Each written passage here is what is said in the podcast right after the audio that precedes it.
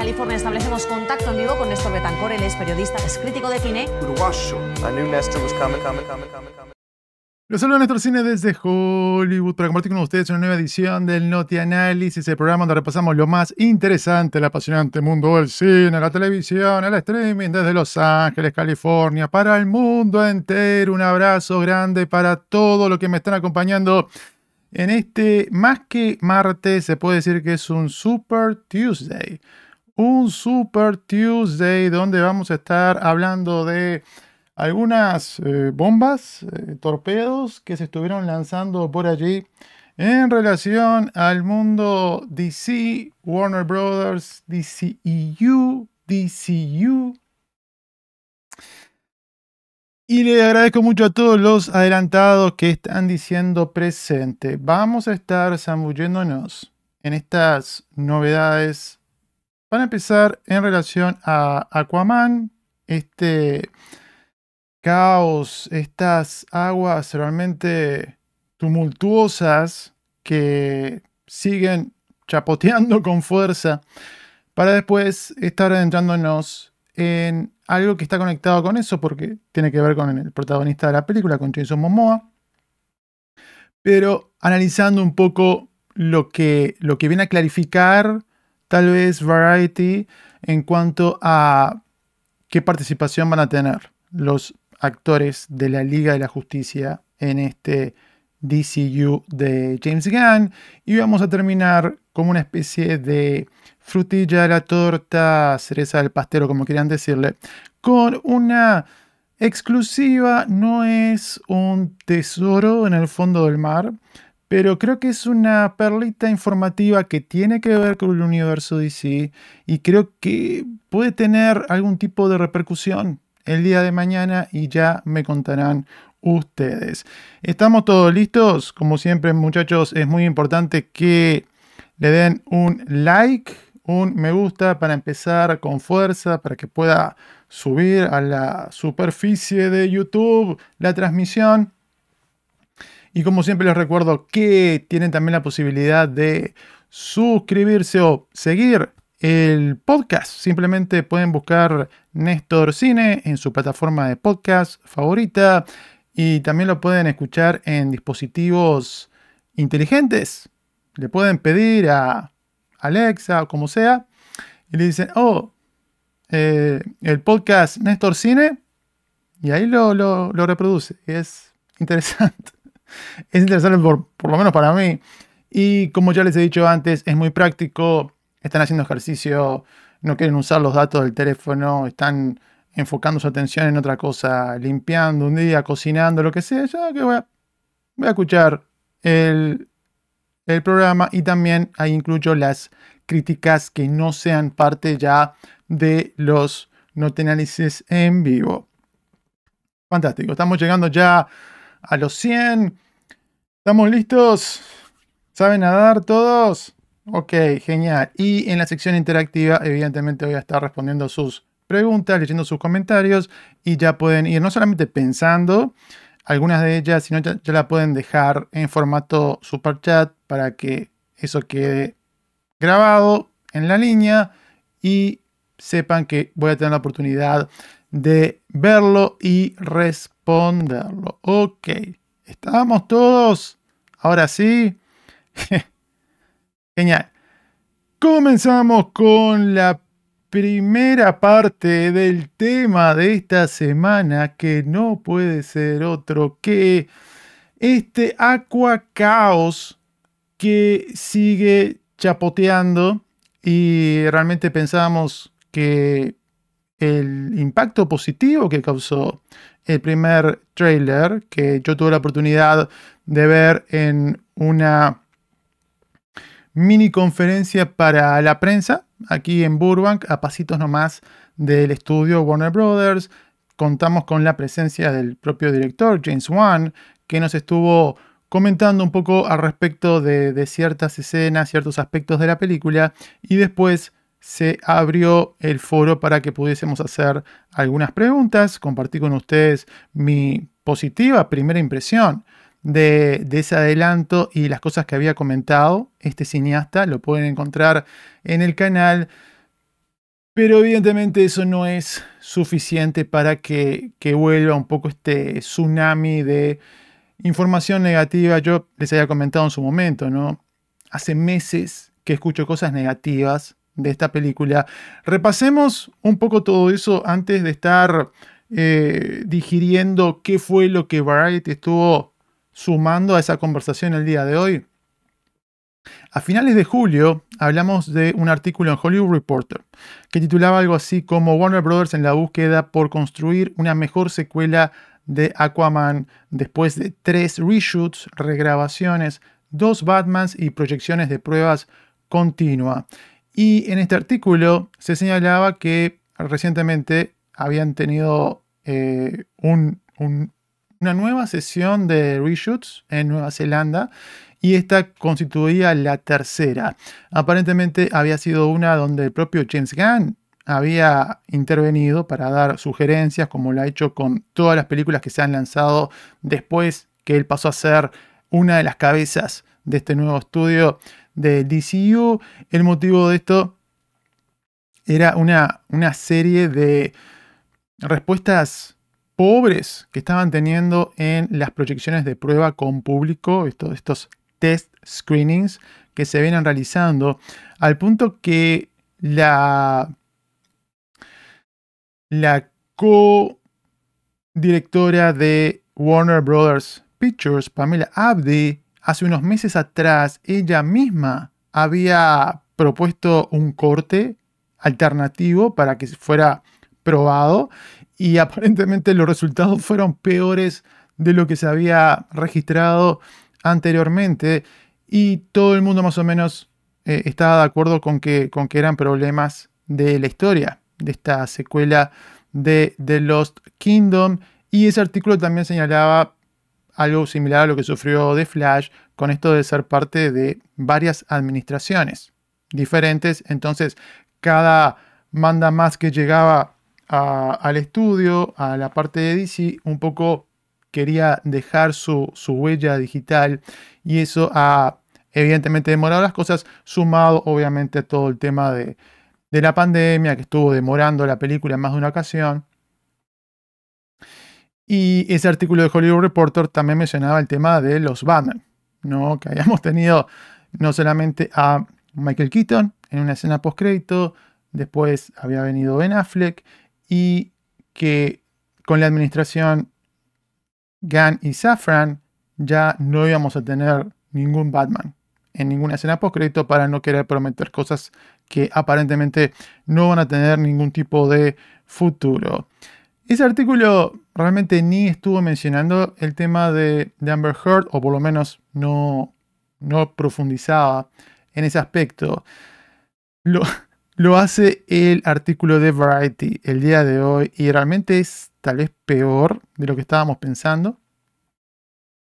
Hace unos días atrás, la corte donde se estuvo desarrollando el juicio por difamación entre Johnny Depp y Amber Heard, que terminó ganando el actor, tuvo que liberar notas de el terapeuta de Amber Heard que fueron admitidos en el caso, aparentemente fans de James, de James Gunn, fans de Johnny Depp estuvieron pagando los costos correspondientes para que pudiera liberarse esa información.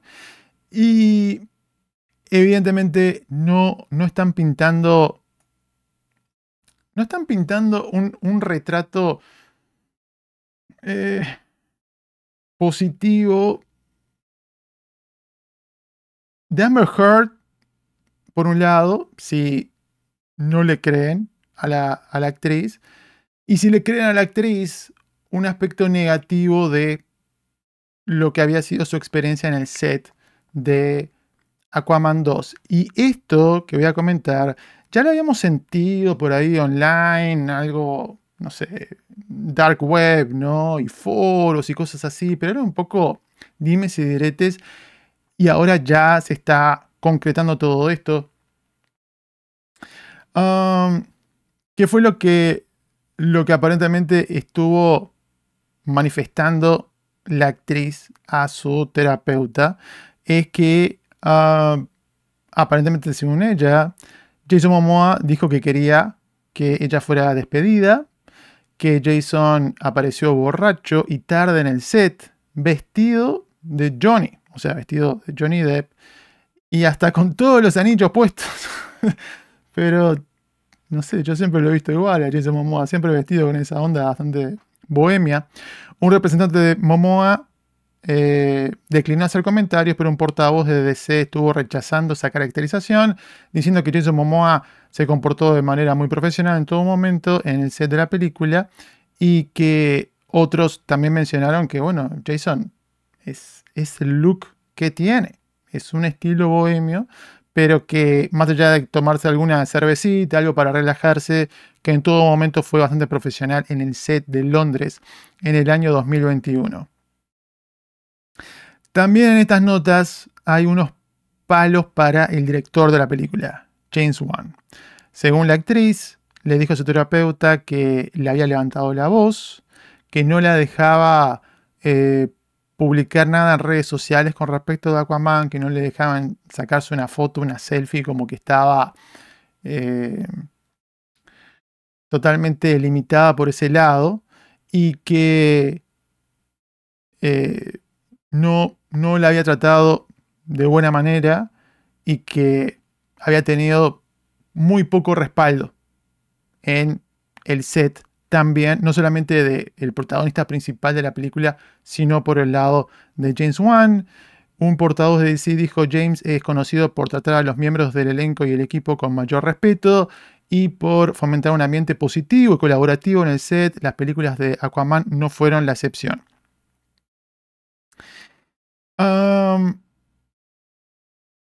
Ustedes se recuerdan que cuando estuvimos comentando lo que fue precisamente el juicio entre Amber Heard y, Johnny Depp, que llegó al punto de que Walter Hamada, quien estaba a cargo de toda la parte de DC en el estudio, fue llamado a declarar porque Amber Heard decía que eh, Johnny Depp había conseguido que se redujera considerablemente su participación en la película y que un poco era la evidencia de que estaba afectando duramente su, carrera. Y un poco la defensa de Walter Hamada en ese momento era que en realidad tenían preocupación con respecto a este, esta química que podía existir entre los actores y que un poco a nivel historia la segunda parte por sí sola orgánicamente se iba a enfocar más en Aquaman y su hermano Orm, algo que estuvo repitiendo James Wan en el evento de prensa en el que yo fui parte. Él dijo la primera fue un romance, romance, la segunda es un bromance, o sea, un romance entre amigotes, vamos a decir, en este caso literalmente entre hermanos. Y que por un lado, y que, que principalmente por ahí venía la cosa. Ah, lo que sí está confirmando este artículo es que su presencia fue reducida, que al menos dos escenas de la actriz fueron eliminadas, una secuencia de acción en la que Mera está luchando contra Black Manta, el actor Yaya Abdul Matin II, y una escena amorosa con Momoa, eh, según personas allegadas a la producción. Aparentemente, otra evidencia de que la relación no estaba del todo bien entre los actores es que aparentemente Jason Momoa dejó de seguir a Instagram, dejó de seguir a Hurt en Instagram y hasta una fuente dijo que eh, la, la, bloqueó para que ya no lo siguiera más. O sea, tensión, tensión. Ya más o menos esto teníamos alguna noción de que, de que estaba sucediendo detrás de bambalinas, pero acá llega Elon Musk como el personaje que cae de otro universo y uno dice, ¿qué? ¿Qué? Porque resulta que Elon Musk aparentemente estuvo previniendo que esta, esta tensión o este roce que, existía en, con eh, Amber Heard parte del equipo creativo, James Wan, parte de los actores, Jason Momoa, tal vez parte con los directores también, pasara a mayores, es que intervino amenazando con eh, supongo yo que llevarlos a, a corte, llevarlos a juicio, porque está en, en algo un poco genérico esto de, de, que les iba a estar dando con todo, que les iba a estar eh, llevando un, un, infierno para lidiar con ellos. Y según Variety, por lo menos la persona que escribe en Variety cree que esa fue la razón por la cual la actriz no fue removida en alguna etapa, ya sea preproducción, antes de, de, empezar a grabar o lo que sea, o durante la producción. ¿Por qué no fue removida? Según la persona que escribe en Variety, fue por Elon Musk, porque él estuvo interviniendo, mandando una carta y de alguna manera dándoles una especie como, como de ultimátum y esa es la única razón por la cual la actriz aparece en esta película. Como les comenté en la reacción del trailer, en el avance aparece unos segunditos nada más en un par de momentos diferentes. Pero no mucho más que eso. Uh, y me pregunto si la única razón por la cual la vi también unos segunditos en este adelanto que mostraron ya en CinemaCon hace varios meses atrás, a fines de abril, tal vez era simplemente para que la gente de la prensa comentara que está Amber Heard y Elon Musk no, no moviera alguna de sus fichas en contra del estudio, difícil saberlo. Si esto es así, si Warner Brothers se dejó eh, chantajear de alguna manera por un tercero para que estuviese tomando una decisión creativa, si esto es así, es realmente lamentable. Es una vergüenza. Y lo más curioso del caso es que hace ya un buen tiempo, estamos hablando creo que hace ya como un año, hace más, más de un año atrás, Peter Safran hizo una entrevista a un podcast de Deadline que se llama Hero, eh, Hero Nation. Y le preguntaron por la presión que estaban teniendo en redes sociales de fans de Johnny Depp que estaban haciendo un boicot o estaban haciendo una petición presionando a Warner Bros. para despedir a Amber Heard. Y Peter Safran dijo que ellos nunca se iban a dejar presionar por eh, los fans, porque al final del día ellos son los que tienen la eh, la última palabra en todo lo que tiene que ver con la parte creativa. Y en este caso la mantenían Amber Heard porque era lo mejor para la película. Y que según él, en todo momento estuvieron en esa postura de que si volvía eh, Patrick Wilson, si volvía Yaya, Yaya Abdul Martin II, si volvía Jason Momoa, entonces Amber Heard tenía que volver. Lo cual, evidentemente, según esta información no sería del todo cierto. O sea que sí se dejaron influenciar, no por los fans, pero por Elon Musk, porque posiblemente les daba un poco más de, de temor. Así que como que, que, viene a sumar una capa extra a todo esto negativo, preocupante que venimos escuchando hace meses realmente en relación a, esta película.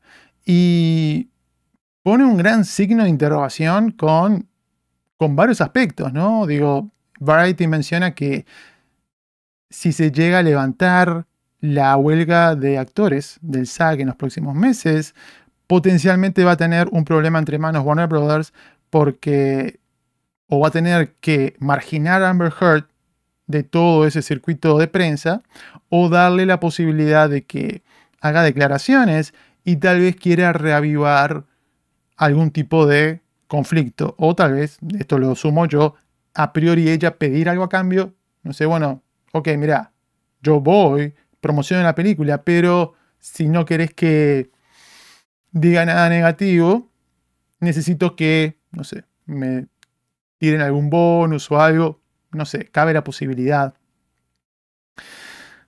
Yo realmente creo que esa es una de las razones por las cuales Warner Brothers no ha cambiado la fecha del estreno de la película, porque no está demasiado interesado.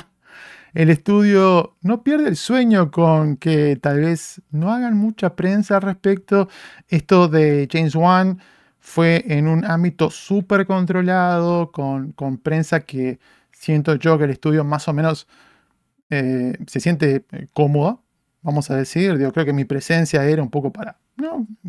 Cumplimos algunas, algunos, algunos cupos, ¿no? Una cosas, bueno, a ver, necesitamos, eh, trajimos un par de personas de México, vinieron un par de, de colegas de México, que tenemos mm, algún medio mm, latino, acá creo que yo fui el único latino.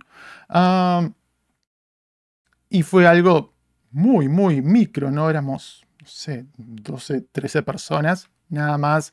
Pero evidentemente si ya esto lo llevas a otra arena, se puede complicar la cosa. Por eso no dieron la posibilidad que entrevistáramos a Ezra Miller, ¿no? Digo, habló el director, habló eh, Barbara y todo, que fantástico. Michael Keaton hizo una, una aparición nada más para hablar en una sesión de preguntas y respuestas con un double feature de su película de Batman y de Flash, pero el resto bastante marginado. Y yo apostaría a 5 pesos que no vamos a ver Amber Heard, salvo tal vez en la premiere, tal vez si ya se levantó la huelga y van a hacer una alfombra roja, verde, lo que sea, pero más allá de algo como lo es Miller para que aparezca ahí como diciendo, oh, existo, creo que no vamos a escuchar demasiado al respecto. Antes de cerrar esto, eh, compro yo aquella declaración de Walter Hamada que decía que no, digo, esto de marginar un poco Amber Heard se daba por cuestiones de, de química, lo que sea, realmente no lo compro demasiado, ¿no? Yo creo que se dieron cuenta que había una, una inconsistencia con haber despedido a Johnny Depp de las secuelas de Fantastic Beast cuando perdió el caso en contra de Amber Heard y no tomar ninguna acción cuando pierde Amber Heard el caso en contra de Johnny Depp. Y si hay algún problema de química, lo que sea, eso se tiene que resolver antes de que se filme una película. Para una secuela necesitas eh, trabajar con, una actriz, un actor por, no sé, meses y meses para darte cuenta que algo que no funciona del todo bien, yo realmente no, no, no, no lo compro demasiado. Pero la realidad es que independientemente de que funcione la película, que como yo dije antes, digo, no va a ser ni cerca de lo que, de lo que hizo la película anterior, según el artículo de, Variety. Dice que, lo que a lo que se está jugando en buena medida es que puedan estrenarla en China, como habían sido otras películas de DC recientemente, como fue la primera que estuvo haciendo más de 300 millones de dólares, nada más en China. realmente una locura. Y como sabemos, fue la película más taquillera de, de DC, pasando los mil millones de dólares. Pero hoy por hoy hay que esperar que gane mucho menos porque Barbie y Flash estuvieron haciendo en el gigante asiático 35.1 millones y 25.9 millones respectivamente. Entonces, eh, tienen que, que, estar preparados para lidiar con un box office que va a estar bastante alejado de la película anterior, que va a estar, en mi opinión, cubriendo la inversión. Esta película salió más de 200 millones de dólares, creo como 250 millones de dólares. Y el objetivo tendría que ser ese. Después de todos los estrenos espantosos que hemos tenido en buena medida de, la casa DC en los últimos meses y principalmente lo de Flash, que a mí es algo que me choqueó realmente. Yo creo que a estas alturas esa tiene que ser la, la meta principal, tratar de recuperar la plata, tratar de recuperar la inversión. Y realmente después de todo esto que que estamos escuchando, eh, eso que me costaba mucho entender tal vez hace casi un año atrás, cuando empezábamos a escuchar la posibilidad de que Jason Momoa diera un paso al costado, hoy sigo cuestionando que hace tanto tiempo atrás y tanto, tantos meses antes del estreno de la película empezaran a, explorar esa posibilidad y darle a, a entender a la gente que este era el final de la franquicia. Yo hoy sigo pensando que ese era un error, pero con todo lo que hemos escuchado a posteriori y estas confirmaciones que estamos teniendo de un medio tan importante como Variety, están pintando un panorama realmente negro. en cuanto a el estado de ánimo de toda la gente involucrada, del propio James Wan, de los actores, ah, sospecho yo que también del productor de, Peter Safran, de realmente cuestionarse si tiene sentido eh, seguir empujando para, salir, para salir adelante. Digo, había algunos colegas que especulaban con que Warner Brothers que siguiera gastando en reshoots, en regrabaciones, era una señal de que de, alguna manera confiaba en la posibilidad de que la película sea un éxito. Pero por otro lado, hay, que, hay que un poco prepararse para, para lo peor. De nuevo, a mí me gustó el trailer, pero no es lo mismo crear un contenido satisfactorio de dos minutos y medio que de dos horas. Lo que lo que dice algún, algún experto de taquilla es que las chances están porque no va a tener demasiada competencia cuando se estrene en diciembre. Hemos tenido producciones que simplemente por aprovechar las vacaciones en Estados Unidos y en otras partes del mundo han hecho un montón de dinero porque por varias semanas no hay prácticamente competencia, les pasó a la película de Harry Potter, le pasó a Star Wars, le pasó a Avatar, le pasó a Jumanji también. Así que existe la posibilidad de que termine siendo una importante cantidad de dinero, pero realmente el futuro está bastante complicado. James Wan decía que todavía tenía fe de que se pueda hacer una tercera parte. Yo aseguro, firmo que él, si esa tercera parte existe, que hoy prácticamente hay que descartarlo, yo creo que él no, estaría interesado en, dirigirla. Declaró en esta conferencia de prensa en la que yo estuve siendo parte que dejaban un poco la puerta abierta, que había potencial para la historia de Arthur, de esta versión de Jason Momoa de Aquaman, de seguir adelante. Aunque no sea algo, algo concreto que él tiene pensado, pero por lo menos dejaba esa, esa posibilidad a futuro. Yo creo que ya quedó todo tan revuelto, ya estas aguas están tan extrañas y tan oscuras que no apostaría que vamos a ver otra próxima entrega. ¿Qué les parece a ustedes, muchachos? Todo lo que aparentemente estuvo sucediendo detrás de bambalinas alrededor de esta película, déjenme saber en los comentarios. Próximo tema, y conectado con el tema anterior, por supuesto, es lo que estuvo trascendiendo también en este artículo de Variety con relación a el futuro del actor de Jason Momoa en esta nueva versión del universo DC a cargo de James Gunn, el DCU, mencionando que Momoa podría regresar en el futuro, pero no como Aquaman, expandiendo un poco esto, diciendo, de hecho, ninguna de las estrellas elegidas por Zack Snyder para Batman v Superman Dawn of Justice del 2016 o la Liga de la Justicia 2017, incluidos Ben Affleck, Henry Cavill, Gal Gadot, Ezra Miller y el propio Momoa, repetirán sus papeles en el futuro. Ah, esto queda un poco a la, a la interpretación, ¿no? Porque está diciendo esta persona que escribe en Variety que cabe la posibilidad que regrese algunos otros actores, pero no para interpretar el mismo personaje. Yo creo que eso está bastante claro. Tal vez alguien podría querer hilar más fino de, oh, tal vez vuelve, por ejemplo, Gal Gadot, pero eh, no es la misma versión de Wonder Woman y podría interpretarse por ese lado de que deja la puerta abierta, una especie como de soft reboot del mismo personaje. Lo que dice Variety creo que está bastante claro que no. O sea, ¿Podrá volver Jason Momoa? Perfecto, pero como lobo.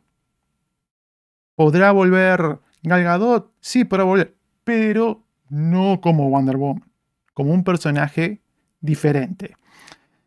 Vamos por partes con esto de recastear a los actores de la Liga de la Justicia. Porque vi a alguien que, que, comentaba en redes sociales, ¿no? Que bueno, nadie de las últimas dirigencias estaba interesado en continuar el Snyderverse. ¿Por qué James Gunn debería continuarlo? Yo creo que hay que hacer un poco una, una separación, ¿verdad? Es cierto que más allá de estrenar el, el corte Snyder, no hubo movimiento, ni demasiado interés aparentemente, en hacer una secuela directa de lo que vimos en la Liga de la Justicia de Zack Snyder. ¿Verdad? Eso es correcto del lado de Walter Hamada, Toby Emmerich, Zaslav, etc. Pero sí teníamos diferentes intenciones de diferentes personas de seguir avanzando el DCEU en un entorno más de soft reboot con los mismos actores. Esa puerta se mantuvo abierta al punto de que un artículo de Deadline el 8 de diciembre ah, mencionaba lo siguiente cuando se hacía esa pregunta de, oh, ¿va a haber un reboot de las estrellas de DC? Y este insider decía, en ningún momento existieron nociones preconcebidas de no continuar con estos actores. Al final del día todo dependerá con The Flash y la segunda parte de Aquaman en taquilla. Y después acotaba el escritor de aquel artículo, sin mencionar que el estudio no quiere desprenderse de Gal Gadot como Wonder Woman. Y da un pasito más con respecto a los rumores de Lobo que ya empezaban a, circular en su momento, y decían que eso era mera especulación de los fans, porque Jason Momoa y James Gunn son amigos, y, y le pidió que estuviese en, en aquel cameo de Peacemaker. entonces, ¿qué quiero decir con esto? Que sí, por un lado, es cierto, nadie, salvo Snyder y sus fans, activamente en el estudio, nadie dentro del estudio quería continuar esa historia en particular, es verdad, pero mucha gente quería continuar o explorar la posibilidad de seguir adelante con algunos de estos actores. Recordemos, la tercera parte de Wonder Woman estaba avanzada en su desarrollo. Recordemos que Henry Cavill eh, fue aceptado para aparecer por lo menos en el cameo con eh, Pamela Abdi y Michael De Luca dándoles el ok, las cabezas de Warner Brothers Picture, dándole el ok a Dwayne Johnson en ese momento y explorando activamente la posibilidad ellos de hacer más cosas con Cable en una potencial segunda parte de Man of Steel, hacer más cosas, hasta, hasta Walter Hamada dejaba abierta la puerta a hacer algo en el futuro con, con el propio Henry Cavill. Yo creo que estaba, que estaba más cerrado tal vez era Toby Emmerich en su momento o Emmerich. Pero por eso es que no solamente vuelve Henry Cavill a el final de Black Adam en la escena post sino también lo contratan para aparecer al final de The Flash. Lo contratan a él, lo contratan a. Bueno, lo contratan a Ben Affleck para reemplazar a Michael Keaton, porque supuestamente ya no cuadraba el tema de las fechas y esto, que fantástico. Y Galgado también iba a estar. Entonces, si existía el interés y la voluntad de hacer más cosas con esos actores, aunque se hiciera un soft reboot, aunque se ignorara tal vez lo que había pasado en la Liga de la Justicia de Zack Snyder. Entonces, repasemos un poco cuál, ha sido un poco el estado en cuanto de, oh, actores que no va más, actores que estarían siguiendo, porque hay como diferentes categorías. ¿ok? Tenemos el hard reboot ya confirmado, o sea, cerrada de puerta 100%. Al primero quien fue Henry Cavill. No, eso fue clarísimo. Henry, gracias por venir. Tal vez te invitamos para hacer otro personaje el día de mañana, fue lo que dijo James Gunn, pero no vas a ser Superman. Arrivederci, no vemos. Inmediatamente se dijo Ben Affleck, no va más. Gracias, pero estamos explorando con Ben la posibilidad de que dirija algo para nosotros el día de mañana, dijo James Gunn, y después Ben Affleck a Julio Reporter le dijo, Johnny, loco, trabajaría para eh, este DCU, las cosas como, de la manera que están haciendo las cosas, le deseo lo mejor, es es un gran tipo James Gunn, pero conmigo no cuenten, algo que parece que no existió, porque nadie ha investigado esto, nadie le interesa saber qué pasó detrás de bambalinas, pero seguimos adelante. Tenemos la categoría 2 que serían Hollywood sospechados, que nosotros sospechamos y asumimos que no van a tener la puerta abierta. ¿Ok? Dwayne Johnson se reunió finalmente con James Gunn y James Gunn le dijo, o por lo menos Dwayne Johnson dice que James Gunn le dijo que para este primer capítulo de Dioses y Monstruos no van a contar con Black Adam. Si hay que apostar plata, hay que apostar que Dwayne Johnson no va a volver mientras esté James Gunn y Peter Safran. ¿Por qué? Porque ellos le ganaron la guerra a Dwayne Johnson por hacerse con el poder del estudio. Ezra Miller. Al día de hoy no tenemos en ningún momento James Gunn ni Peter Safran dijeron que Ezra Miller no va más. Hay que asumir que no va más.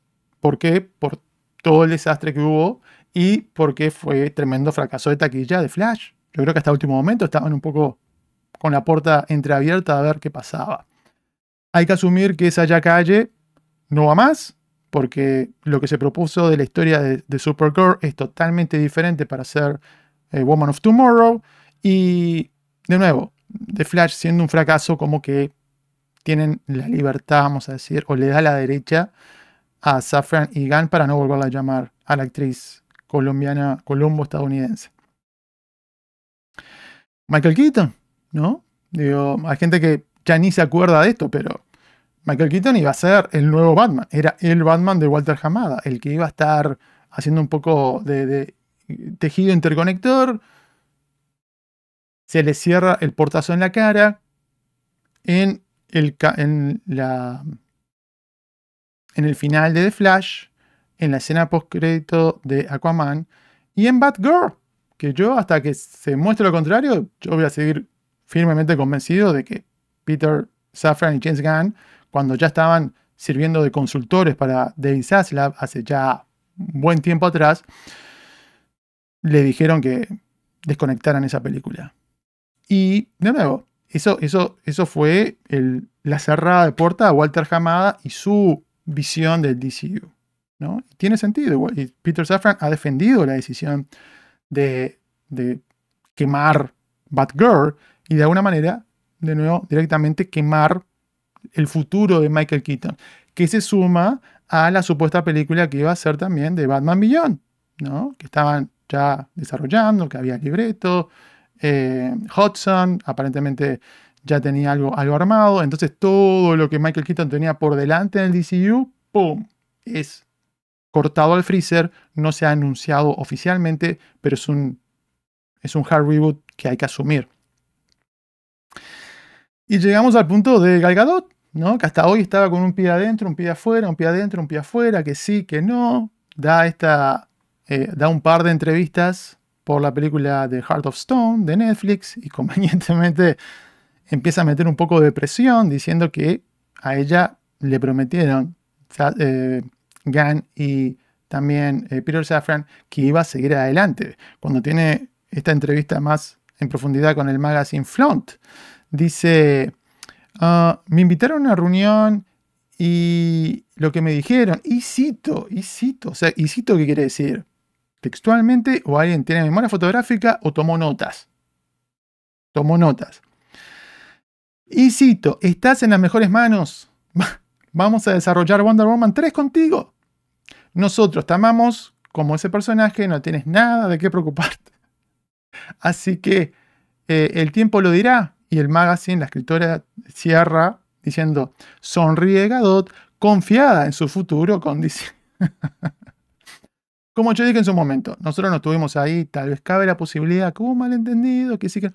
Pero si asumimos que Gal Gadot es una actriz profesional con experiencia, hay que presumir que en ningún momento le cerraron la puerta claramente como se la cerraron, por ejemplo, a Henry Cavill.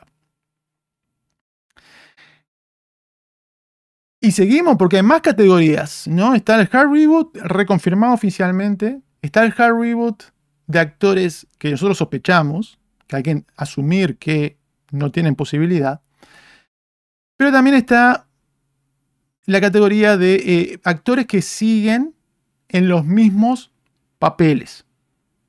¿Ok?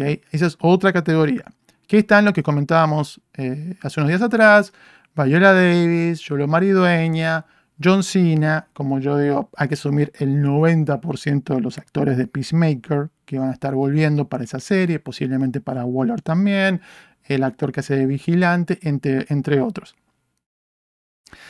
Y yo pongo en esta, en esta sección, hasta nuevo aviso, yo creo que Zachary Levi todavía hoy, bueno, hasta, hasta que se comunique de una manera diferente, a mí no me sorprendería si Zachary Levi sigue como Shazam el día de mañana.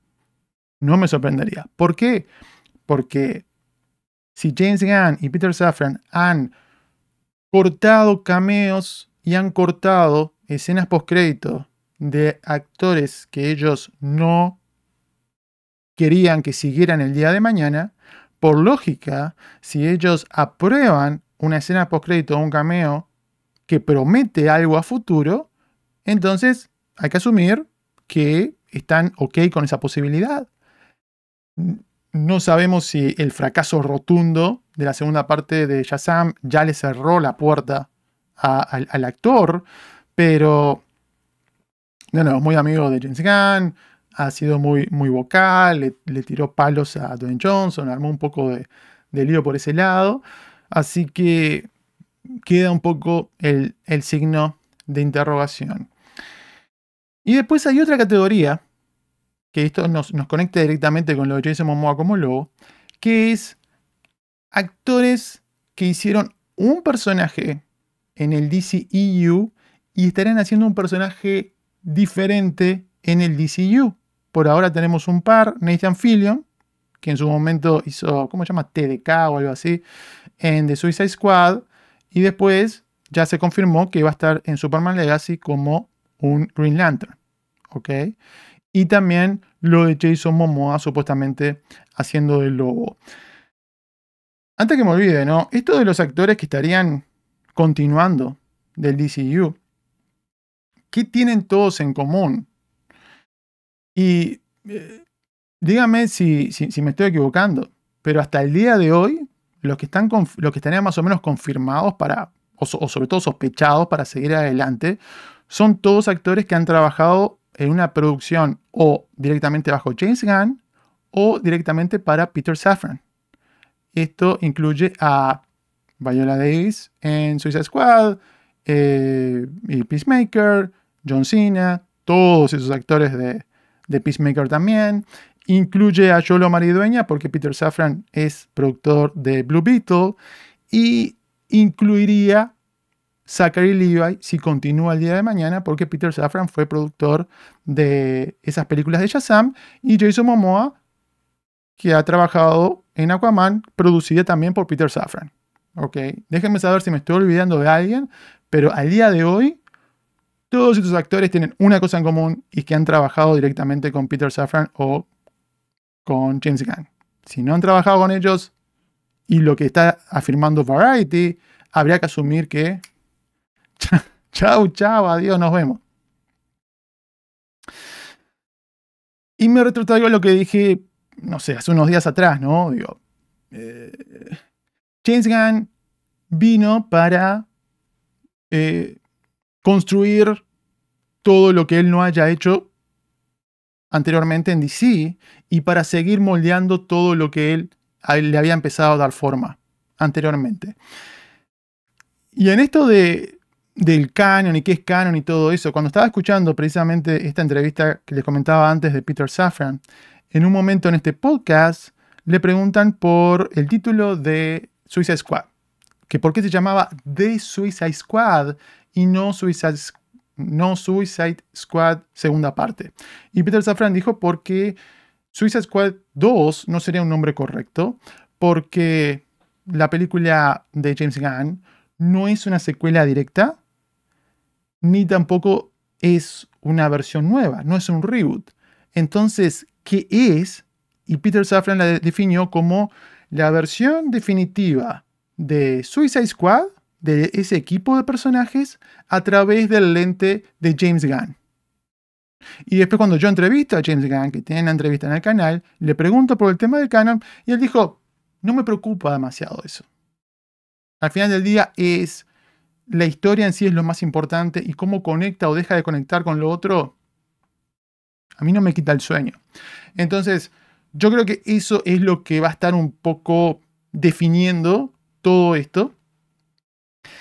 Y lo que dijo James Gunn en aquella conferencia de prensa cuando estuvieron asumiendo el control de los destinos de DC con Peter Safran, él dijo que van a estar incorporando actores del ayer, van a estar incorporando actores nuevos. Dice, principalmente vamos a castear nuevos actores, pero vamos a traer actores del ayer también.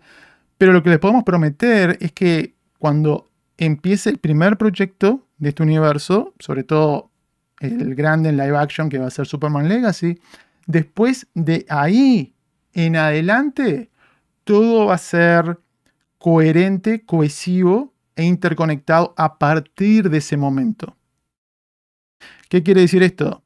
Que para llegar hasta ese lugar van a manotear sin demasiado sin ton ni son en cuanto a qué es canon, qué no es canon, cómo, cómo cuaja esto, que Jason Momoa, Peacemaker, Wilder, como que no va a haber ningún tipo de criterio a la hora de cómo, de cómo armar esta, esta bolsa, pero que cuando tengan eso armado, ese, ese grupo, ese melange de ingredientes, de ahí en adelante, va a, a ser coherente y cohesivo. ¿Cómo llegamos ahí? Me parece que va a ser bastante eh, desconcertante, vamos a decir, o confuso por momentos. Pero hablando de esto de, Jason Momoa, en el mes de enero, precisamente cuando James Gunn y Peter Safran dan esta, esta conferencia de prensa, le preguntan por este tema. Y James Gunn dijo, Jason no va a interpretar a dos personajes. ¿Ok? Peter Safran dijo que es eh, demasiado temprano para decir qué va, qué va a pasar con eso. Jason siempre pensó que Aquaman era una trilogía en su mente, pero también ama a Lobo. Y nunca va a interpretar a dos personajes. Y James Gunn agregó, pero eso lo vamos a resolver después de Aquaman 2. ¿Ok? El gran signo de interrogación es si esto decía James Gunn en enero, ¿por qué en el mes de noviembre postea James Gunn en su nueva cuenta de Mastodon en redes sociales? Lo primero que postea es una imagen del lobo, una ilustración de los cómics, de esos personajes. Y horas más tarde trascienden todos estos videos de Jason Momoa saltando como loco, feliz de la vida, que le estaban dando la oportunidad de hacer, de cumplir uno de sus sueños, y después, cuando estaba promocionando esta película de Netflix, ¿cómo se llama? Slumber, no sé qué, una, fantasía para toda la familia, dijo en más de una ocasión que eh, estaba ticiando que iba a ser un personaje diferente. Por ejemplo, en una entrevista dijo, creo que con Peter Safran y, el señor Gunn a la cabeza de DC, van a pasar cosas realmente muy excitantes, muy cool, y uno de mis sueños se va a hacer realidad, estén al pendiente. Cuando le preguntaron, creo que fue Brandon Davis de comicbook.com, él dijo que, la gente sabe cuál es el personaje que, que más le gusta de los cómics. Entonces, si James Gunn hace eso, empieza esta, esta danza, este, este jugueteo con Jason Momoa públicamente, y después dice que no va, no va a estar interpretando más de un personaje. Entonces, esto no se decidió después del estreno de Aquaman 2. Esto se decidió hace más de un año atrás. O mejor dicho, hace un año atrás. ¿No? Exactamente. Y como yo he cuestionado anteriormente, digo, ¿por qué tanto tiempo en anticipación se le corta un poco las piernas a la segunda parte de Aquaman? Porque todavía había tiempo de tratar de arreglar algo un poco, ¿no? Las cosas. Al punto de que el propio Peter Safran, que es productor de estas películas, está de alguna manera cambiando, ¿no? La gallina de los huevos de oro, que es Aquaman, por Lobo, que es un personaje mucho menor. Existe potencial, sí, digo, todo todo lo nuevo tiene potencial de ser lo mejor, lo más exitoso. pero ya está probado Jason Momoa como Aquaman. Y estuvo eh, dándole vida a un personaje que era un, un chiste. Y es realmente difícil, es complicado poder encontrar castings perfectos, que no puedas imaginar a otra persona en ese lugar. Y entonces se quiere mover este, este juego, decir, que bueno, sacamos a Jason Momoa de acá y lo rellenamos este espacio vacío con otro actor cualquiera el día de mañana. Que alguien podría decir, no, Néstor, es lo que hay que hacer para ser más coherentes, digo, hay que, hay que hacer estos cambios porque es un personaje, es una versión nueva del personaje, entonces, ok, pero ¿cuál es el criterio de seguir con todos estos otros actores que ya mencioné, que hicieron un muy buen trabajo, pero a ellos sí se les da la oportunidad de seguir adelante en el mismo rol. Y después, ¿cómo se justificará? Bueno, después vemos. ¿No? O James Gunn ya mencionó que va a haber alguna especie de... No dijo necesariamente justificación del cambio de Peacemaker del DCEU al DCU, pero dijo que se va, se va a reconocer. Como que it's gonna be acknowledged. ¿Ok? ¿Qué es lo que yo sospecho que quiere decir con eso? Que van a hacer un chiste de 10 segundos y seguimos adelante. ¿No? Hasta tal vez alguien mira la cámara, rompe el cuarto muro y dijeron, oh, ¿se acuerdan que eh, estuvimos en el DCU la temporada pasada? Bueno, me parece que ahora las cosas van a ser diferentes. ¡Jaja! DCU para todos. Y ahí van a seguir, como si nada hubiera pasado. Yo creo que esa es la, explicación que van a hacer del cambio de universo. Ah, yo creo que lo más, lo menos confuso hubiese sido, ok, se cancela la temporada 2 de Peacemaker, es doloroso para James Gunn, es doloroso para los actores, es doloroso para el público, a mí me gustó mucho, disfruté la primera temporada, pero no sé si necesito ver una segunda temporada, honestamente. Y le damos a los actores la posibilidad de hacer otro de los miles de personajes que tenemos en el universo DC. ¿no? Eh, fantástica Viola Davis. Genial, tremenda actriz.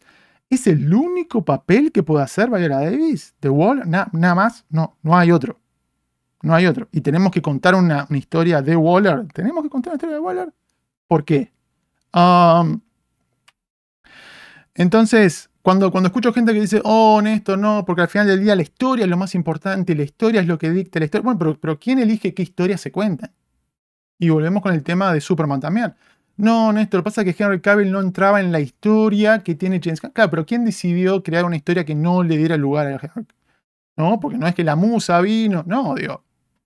Estas historias se decidieron en un momento y después, un poco arbitrariamente, se adapta y se moldea y se es flexible ¿no? en cuanto a los actores que van a interpretar esas historias. Y ahí es donde viene un poco la confusión y viene un poco el cuestionamiento. ¿Y este por qué sí? ¿Este por qué no? Este, y es un poco difícil entender de nuevo cuál, cuál es ese criterio. Y también, hasta algo que veo en el artículo de Variety, esto de que, bueno, James Gunn y Peter Safran heredaron estas películas, ¿no? Estas cuatro películas. Eh, muchachos, Peter Safran es el productor de tres de estas películas. Las cuatro, ¿no? Salvo de Flash, es productor de Shazam 2, Aquaman 2 y Blue Beetle. Y yo le puedo asegurar que Peter Safran fue más influyente en estas películas que eh, Walter Hamada en su momento. Y el propio James Gunn ha dicho que él ha, estado muy involucrado en la postproducción de estas películas que han salido en los últimos meses. Entonces, el trabajo de James Gunn y Peter Safran ya empezó hace tiempo incluyendo, en mi opinión, influenciando la cancelación de, de Girl. ¿Eso quiere decir que ya hoy se puede hacer una evaluación de su trabajo primordial más importante? No, porque el trabajo más importante va a empezar ahora con sus proyectos, con Creature Commando y con Superman Legacy. Pero en todas estas decisiones que se han estado tomando, yo creo que perfectamente se puede opinar al respecto y poner las cosas en la balanza entonces, este es un poco el panorama con Lobo y lo que está sumando este artículo de Variety, es que cabe la posibilidad que lo veamos o en Superman Legacy o en un proyecto por solitario. Okay. Como yo dije en su momento, el proyecto por solitario con Lobo, una miniserie en, en Max. No puedes hacer una película de Lobo mañana. No, vengan a ver la película de Lobo. Eh, yo no lo veo. Digo, tal vez, hasta para mí tiene más sentido la criatura del pantano, hacemos algo súper bajo presupuesto, que algo de horror o que algo muy diferente. No necesita hacer algo mainstream. Ok, no hay ningún problema. Pero algo que justifique tener una, una estrella más costosa como Jason Momoa en un proyecto que, digo, de nuevo, puede generar un poco la confusión. Una cosa es tenerlo como un, actor, de, un personaje de reparto, una película más grande como Superman Legacy. Yo creo que sería demasiado riesgoso. Es como darle una película a Peacemaker, no, pero, una serie, tener más tiempo para explorar algo, para vender el personaje, ok, puede ser. Hablemos un poco con esta posibilidad de que sea eh, un antagonista, posiblemente Superman Legacy. Yo como dije en su momento, si Jason Momoa no aparece como lobo en Superman Legacy, que alguien me explique qué necesidad había de hablar con él de esto hace un año atrás. Si no aparece en Superman Legacy, que va a ser en el 2025. La vamos a ver en el 2025. ¿no? Se va a filmar el año que viene. Pero ¿cuál era el apuro de decirle, Jason, mira, no te preocupes, que pum, pum, pum, te agarramos y te ponemos... ¿Cuál era la necesidad? ¿Cuál era el apuro si no aparece o en Creature Commando o en Superman Legacy. Así que, si yo tengo que apostar 5 pesos, yo digo que Jason Momoa como lobo va a aparecer en Superman Legacy. Y si no, para mí va a ser un gran WTF. ¿Por dónde puede venir el tema del lobo? Posiblemente por, los, eh, por el personaje de eh, Nathan Fillion, de Green Lantern. Hay cierta conexión con los Green Lanterns en los cómics. Tal vez eh, eso le va a dar la posibilidad de también meterlo en la serie de, Green Lantern. Y, por allí se puede explicar un poco la cosa. Demos un pasito para atrás, ¿no? Si es, si es esto cierto, vamos a ver Jason Momoa luego en Superman Legacy.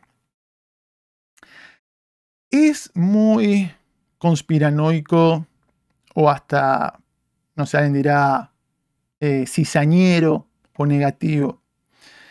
Contemplar la posibilidad de que en esa decisión, uno de los elementos que jugó en esa decisión, al margen de que James Gunn ve que Jason Momoa sería un cast perfecto, que a priori uno puede estar de acuerdo con eso, que le encante el actor, que sea amigo de, de Jason Momoa, y que el actor tal vez ya no quería hacer más Aquaman, ¿no? También a veces pasa. Existe la posibilidad de que él dijo, mira, yo tuve una experiencia tan horrible con Aquaman 2, no quiero ser más Aquaman me voy mañana, me voy a trabajar con Marvel, salvo que ustedes me den otra cosa. O me dan luego, me voy a Marvel.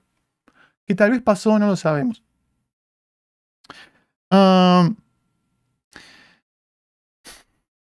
pero no puedo evitar especular con la posibilidad de si esto no responde también a querer de alguna manera terminar de noquear la imagen del Snyderverso.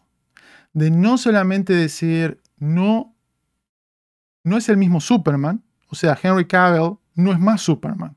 Y esta película va a ser Superman Legacy. Y como yo ya he dicho anteriormente, este cambio de, versión de Superman y por qué es la primera película responde a, en mi opinión, cuestiones estratégicas más que creativas. Yo creo que era la llave para hacerse con los destinos de DC el que le presentara el mejor Superman al rey, que era de David Zaslav, los otros vinieron con diferentes versiones de Superman. Jess Gunn y Peter Safran dijeron, no, nuestro Superman va a ser alguien diferente a Henry Cavill. Y vamos a tener esta película. Pero de nuevo me pregunto, si sumando a eso, en este 1-2 es, ¡pum! No es más Henry Cavill el Superman. Te doy un, en la opinión de eh, James Gunn, te voy a dar, les voy a dar un mejor Superman que, el Superman que Snyder pudo crear.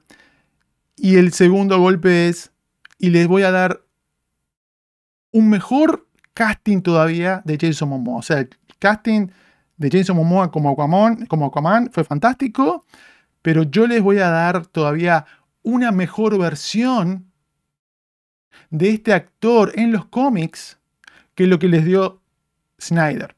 O sea, un golpe es, te cambio de actor, te doy un mejor personaje.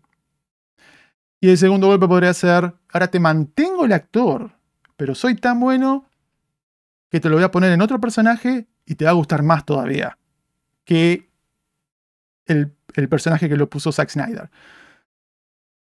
De nuevo, eh, eh, tiro la pregunta y ustedes, ustedes me dicen si estoy totalmente equivocado. No, Néstor, no, quieras eh, meter cizaña, meter fuego, una cosa, pero digo, ¿por qué? Creo que son preguntas que surgen de estas cuestiones que creo que se pudieron haber evitado. Yo creo que son el producto del lugar en el cual nos encontramos, cómo llegamos acá, de la manera que se han cerrado algunas puertas y de nuevo esta falta de criterio a la hora de clarificar quién sigue y quién no. Estaremos ahondando esto en instante nada más en la sección interactiva. Los que están viendo el segmento, ¿qué les parece a ustedes muchachos? Déjenme saber en los comentarios. Próximo tema que tiene que ver con DC. Que tiene que ver con DC. ¿Por qué? Porque tuve la posibilidad de entrevistar a un director, un director que se ha mantenido ocupado, un director que ha trabajado con grandes estudios y realmente ha podido dejarle su huella, cuando ha tenido la posibilidad de trabajar en, alguna propiedad intelectual, que a mí me resulta muy interesante en la parte audiovisual y que tiene una experiencia más que importante a esta altura de estar contando historias interesantes que dan que hablar con valor artístico, con valor eh, hablando de película más grande que quiere, quiere captar a las masas. Y cuando tuve la oportunidad de entrevistarlo por, por su más eh, reciente producción, totalmente alejada del mundo de los superhéroes, le pregunté por la posibilidad o el interés que él tenía para adentrarse en ese mundo. Y me dio una respuesta tal vez un poco diferente a lo que yo estaba esperando, pero igual de sustanciosa, igual de jugosa. Ok. ¿De quién estoy hablando? Estoy hablando del señor Craig Gillespie y vamos a estar andando un poco más sobre su filmografía y por qué me parece algo tan interesante después de que comparta con ustedes esta interacción que tuve. Fue una entrevista eh, a través de Zoom, pero porque era en formato print, escrito, no me dieron el video, me dieron solamente el audio. Así que voy a compartir el audio con ustedes en inglés, perdón para los que están escuchando esto en el podcast, y va a estar eh, subtitulado y después lo vamos a estar comentando. ¿Les parece? 3, 2, 1. As a geek, I, I see your filmography and I think that you will be a great fit for superhero movies in particular. Is that something that you're open to exploring in the future, that genre yes. in particular? Because when it comes to female driven stories. There is a Supergirl kind of dark fantasy movie in the in the work as well. Are you are you open to that? Absolutely. It's but interestingly, it's like you know, I'm very like uh, very much more. There is the darker side, obviously, to uh to some of the the stuff that I'm attracted to, and you know, particularly like the, with the Warner Brothers work that's going on with the Joker and the Penguin, and I like that. I like these superhero villains that are based in reality that have the like human foils and uh I'm more attracted to that kind of uh that kind of genre with it, but I would love to be diving into something like that down the line. Awesome. I'm looking forward to it. Thank you so much for your time. Absolutely. Thank you, Nessa. Bueno, vamos por partes. Para empezar, como saben, yo les he comentado anteriormente que cada vez que vean algún artículo, alguna entrevista, algún encabezado de esto de tal actor o tal director quiere trabajar en X película o quiere hacer cierto personaje o lo que sea, siempre traten de ver si es en video, si es en audio, ver eso, porque creo que eso es lo que te puede estar realmente comunicando. Si la persona simplemente estaba respondiendo un poco por compromiso, diciendo, oh sí, yo soy, actor o soy director, yo estoy para trabajar en Hollywood, el día de mañana me llega esa posibilidad, sí, ¿por qué no?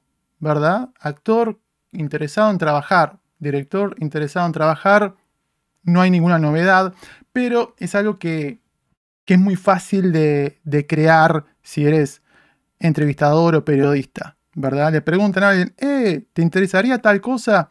Sí, ¿por qué no? Y después, ¡pum! Fulano se muere por hacer X cosa. Si ven esta, esta interacción que yo tengo, todavía no terminé de hacer la pregunta Kevin Gillespie. No, estoy como haciendo que parte uno, no, porque yo creo que serías un buen fit para películas de superhéroes y me interesaba saber si eh, tú eh, tienes algún tipo de, inquietud. y cuando estoy a mitad de la pregunta, ella me dice, sí. Apenas termino de hacer la pregunta. Y él me dice, absolutamente. Y después pasa a elaborar por qué está tan interesado. O sea, es algo que la persona lo viene pensando, es algo que le ha estado dando vueltas, es algo que hasta tal vez potencialmente ha querido, um, ha querido explorar alguna posibilidad de concretar esas intenciones, esas inquietudes, y eso se ve reflejado. Entonces, es interesante porque cuando yo decido hacerle esta pregunta, yo venía por el lado de Supergirl, porque es la película centrada en un personaje femenino de el DCU de James Gunn, que, como sabemos, estaría siendo parte del primer capítulo de Dioses y Monstruos. Y dije, ok, Craig Gillespie ha hecho películas centradas en personajes femeninos de la ficción, en el caso de Cruella, con Emma Stone, y en el caso de la vida real, con Aitonia, interpretada por Margot Robbie. Entonces, a estas alturas creo que puede ir como anillo al dedo, principalmente si quieren dar la posibilidad a un hombre ¿no? de, de dirigir alguno de estos personajes que hoy por hoy, tal vez si hay que apostar 5 pesos, hay que decir, bueno, posiblemente un estudio grande preferiría que, fuese una, una mujer. ¿no? Yo creo que si eh, la película de, de Barbie, si la directora de Barbie no se hubiese ya comprometido a hacer las películas de Narnia para, para Netflix, yo creo que Warner Bros., sobre todo después del mega éxito que, que tuvo con, con esta cinta de Mattel, le estaría eh, dando las, llaves, ¿no? ¿Qué, qué, quieres hacer? Super, super, James, James, eh, tráela por favor a dirigir eh, Supergirl, ¿no? Entonces, habría que, intuir que por ahí viene la cosa, pero si le dan la posibilidad a, un hombre que sea el, director de esa película o de otra película del universo DC centrada en un personaje femenino, yo creo que Craig Gillespie debería estar al tope de cualquier lista, de cualquier, de cualquier shortlist. Pero yo le tiro esto de Supergirl y Craig Gillespie me lo lleva por otro lado. Craig Gillespie dice, en realidad a mí lo que más me interesa de lo que está haciendo DC y Warner Brothers es lo que está pasando en el lado más oscuro y con los supervillanos, o sea, fuera del DCU me dice, me, gusta, me parece muy interesante lo que está pasando con The Joker y me parece muy interesante lo que está pasando con The Penguin. ¿Ok?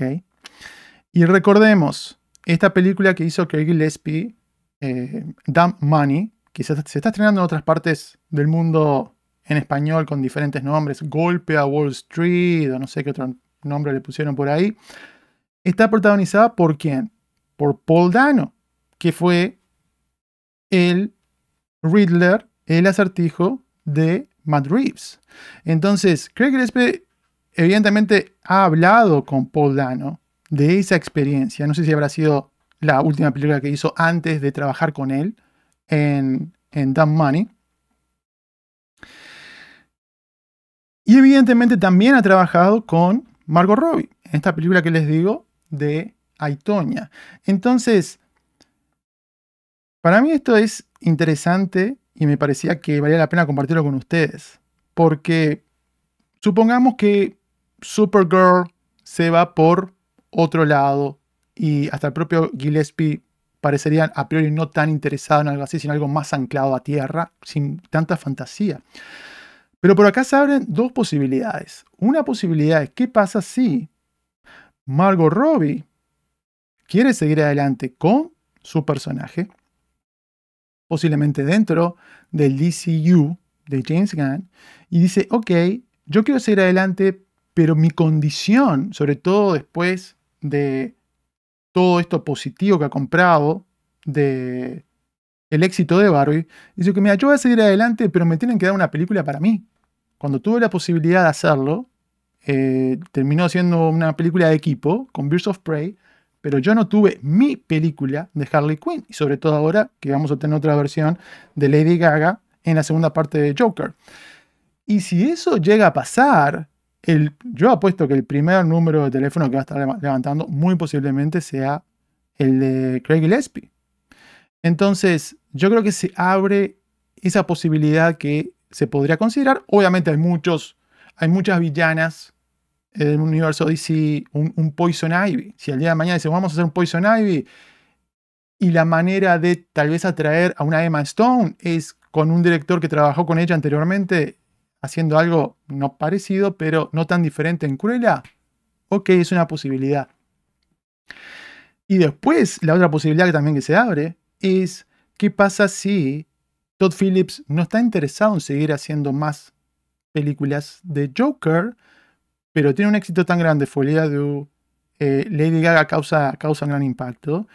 Y Warner Brothers dice, ok, no hacemos más nada contigo, Todd, no hacemos más nada con Joaquín, porque Joaquín ya cerró la puerta, pero hagamos algo con Harley Quinn de Lady Gaga.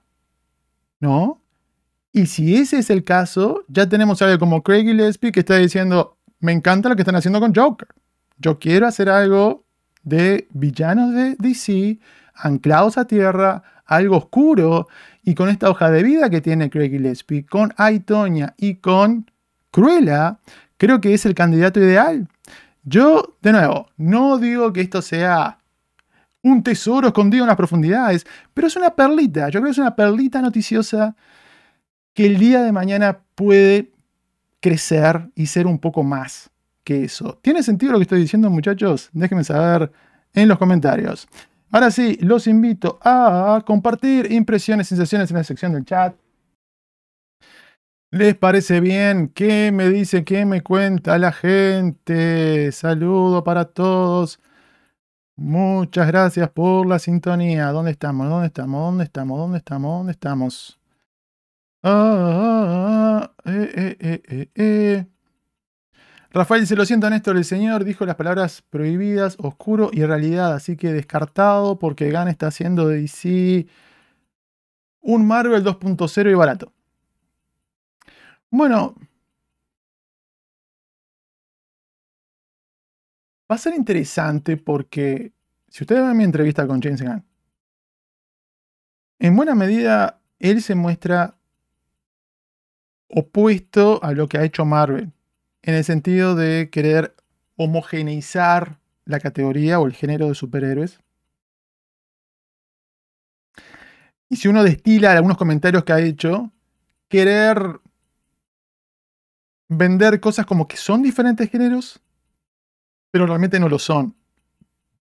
Entonces, si vemos las películas que él ha elegido para Dosis y Monstruos, los proyectos que ha elegido, las series, yo creo que por un lado se puede ver esa, esa se puede ver cierta variedad, pero por otro lado está diciendo que va, a ser hasta todo más interconectado que el MCU, porque va a ser los mismos actores que van a aparecer en, live action, las voces en animación, videojuegos, etc.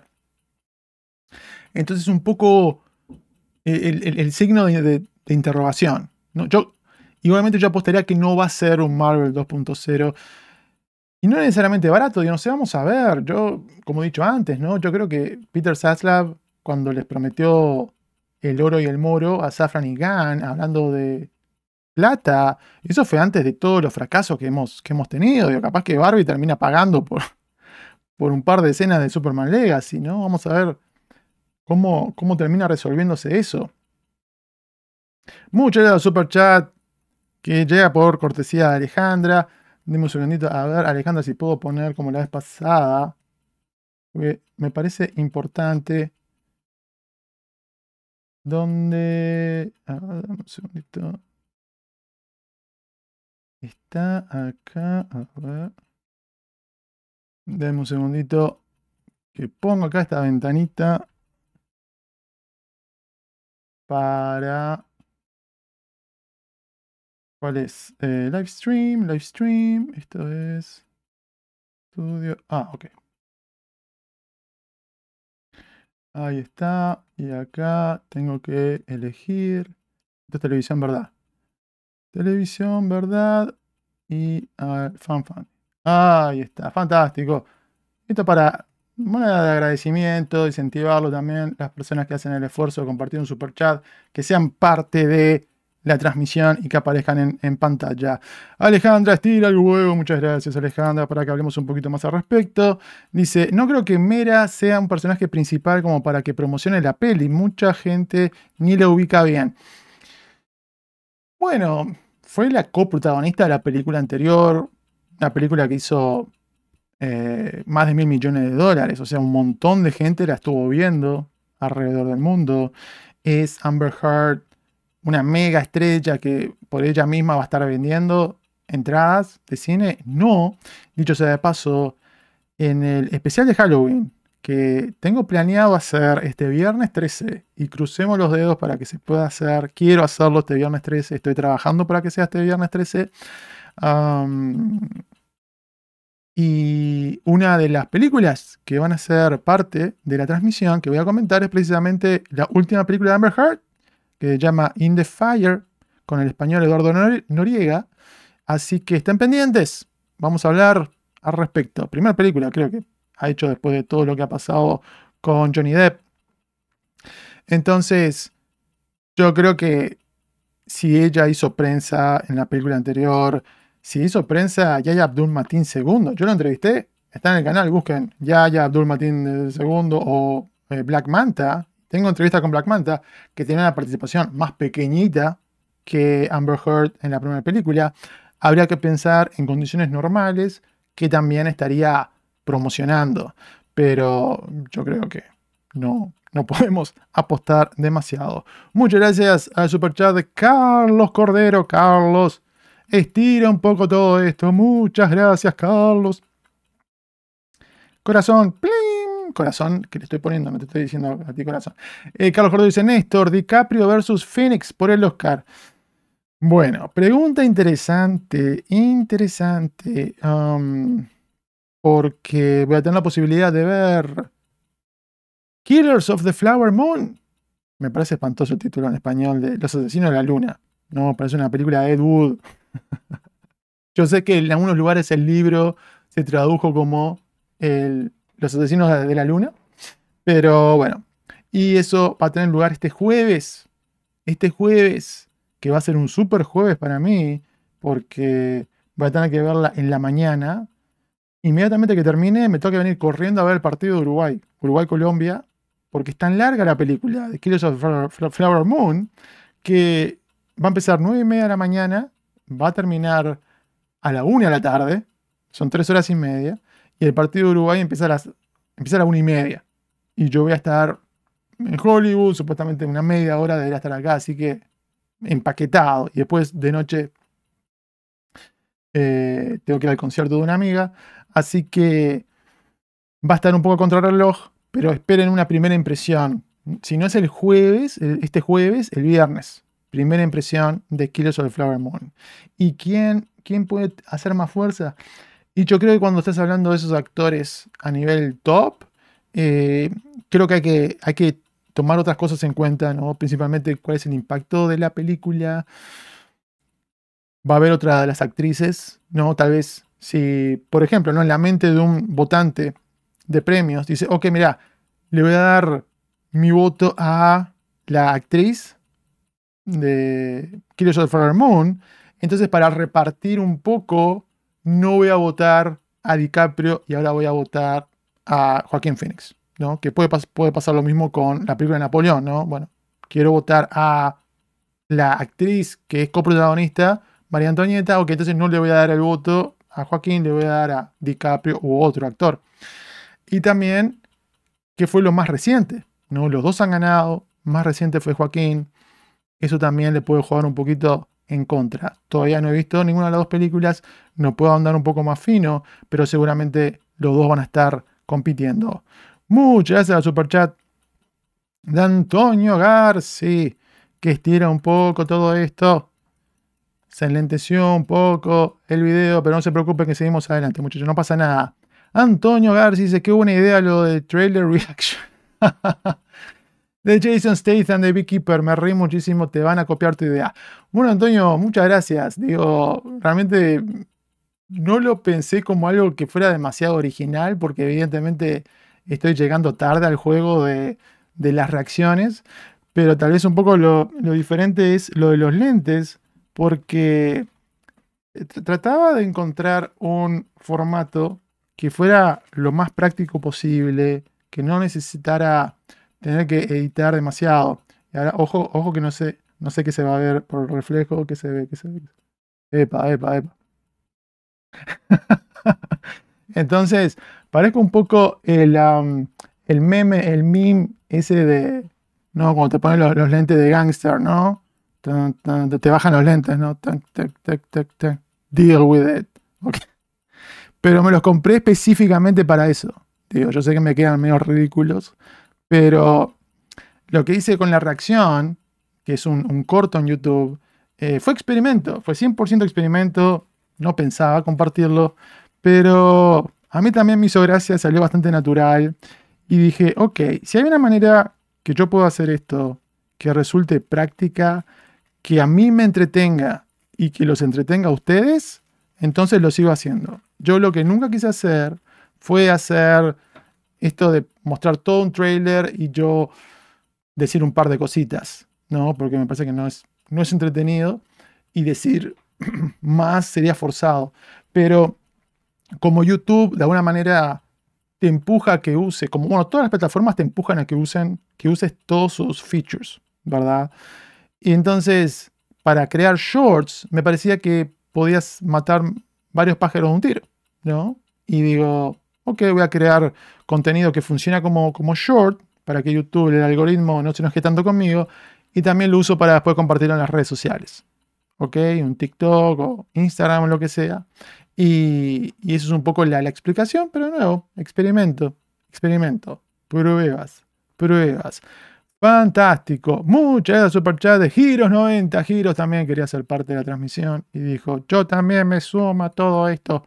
Genial y el huevo dichoso. Muchas gracias a todos los que me están acompañando, muchachos.